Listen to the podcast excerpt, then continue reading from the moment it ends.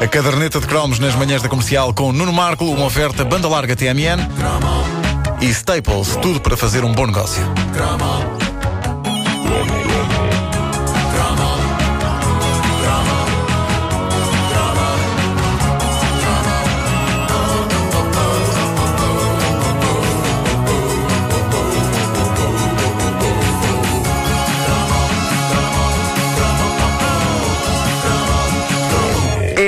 Antes de mais tenho que agradecer à Casa do Bom Café.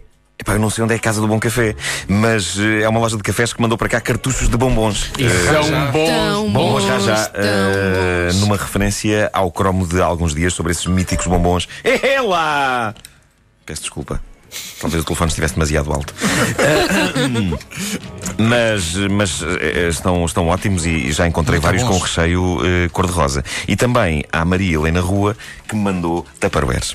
Eh, Eu posso construir uma casa com as coisas que os, que os nossos Sim. ouvintes eh, mandam. Bom, a, a comunidade da caderneta de cromos é. De facto, eh, a melhor do mundo. É incrível como são poucas as vontades que esta enorme e meiga multidão de amigos me faz. Um dos discos mais importantes da minha infância. Eu confessei já há muitos meses, há um ano e tal, perto do arranque desta rubrica, era o, o disco Abelha Maia, as canções originais da série TV. Edição Philips, capa azul e verde, a abelha maia voando feliz sobre um verdejante jardim repleto de ervinhas e flores e cá embaixo o gafanhoto de Filipe a saltar, também ele feliz e contente. Este disco exercia um estranho poder sobre as crianças. É verdade que antes do disco estava a série em si, a abelha maia era uma saga viciante sobre a dureza da vida de inseto. Vai haver um remake agora, não sei se Ah, leram é? as notícias. Sim em animação 3D. Uh, e, uh, mas nós, nós não precisamos de animação 3D. A nossa abelha é 2D e nós amávamos lá, lá, lá. lá. Lá.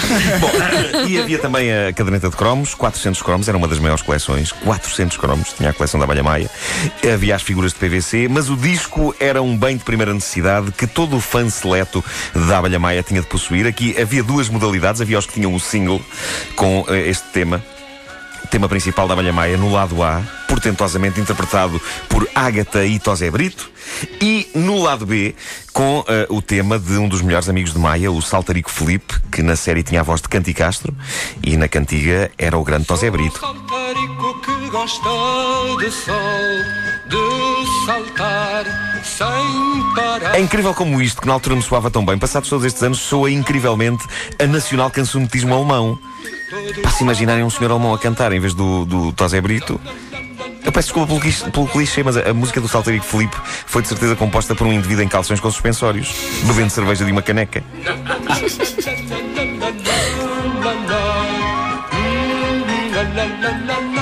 E estas eram as canções do single e havia colegas meus de escola que eh, tinham o single, estavam contentíssimos. Acontece que, eh, como vocês se lembrarão, a política do recreio escolar era muitas vezes a tentar fazer o máximo de inveja aos colegas e subir a parada.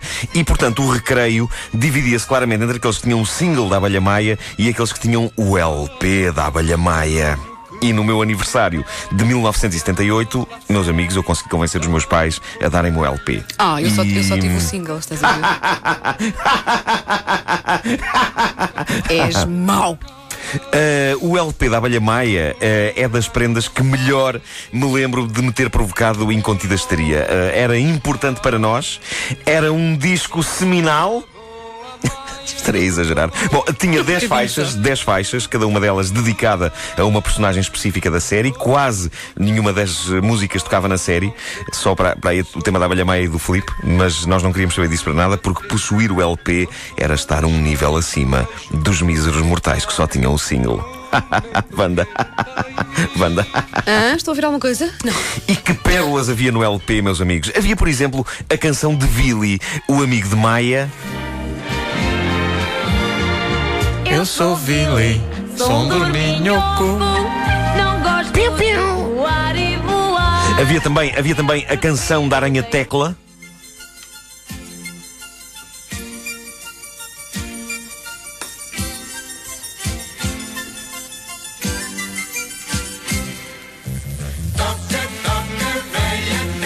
Tudo isto agora me parece para cantar com caneca de cerveja.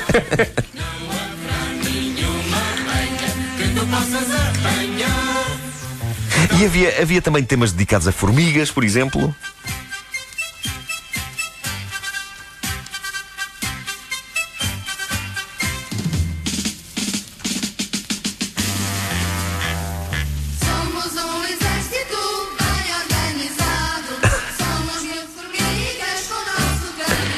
Era Deus. isto que eu, que eu ouvia na minha cabeça quando fui fazer a inspeção para a tropa. E, e tu, quando fizeste a tropa, Pedro Ribeiro, devias ter eh, levado isto no teu Walkman. Isto devia ter entrado, de facto, no, no repertório da Escola Prática de Artilharia de Vendas Novas.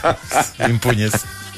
Bum, bum, bum. Bom, ah, enfim, era toda uma praga de insetos que, se na vida real nos invadisse a casa, levaria a que sacássemos do bom velho Raid ou Dundum, mas que no lendário LP da Abelha Maia era uma praga muitíssimo bem-vinda. É que o disco da Abelha Maia entrava de forma compreensível e sem preconceitos na mente de um inseto, naquilo que os movia, nos seus sonhos, nas suas ambições, nas suas frustrações, nos seus dilemas existenciais, nos seus.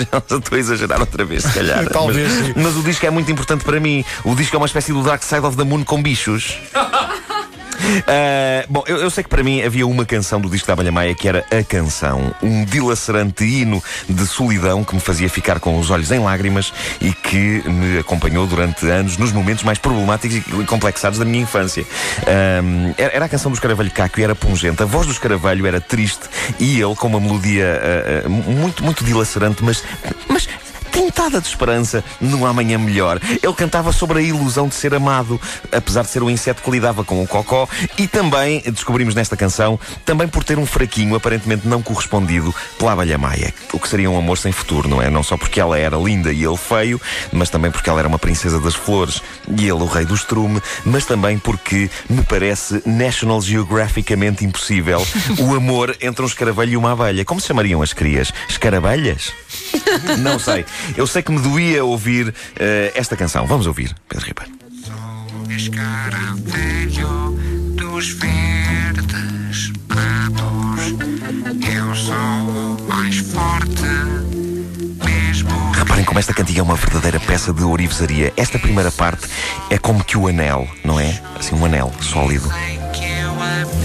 E já a seguir vem a segunda parte, que é como que um rubi de sensibilidade. Olha agora, isto agora é de arrasar.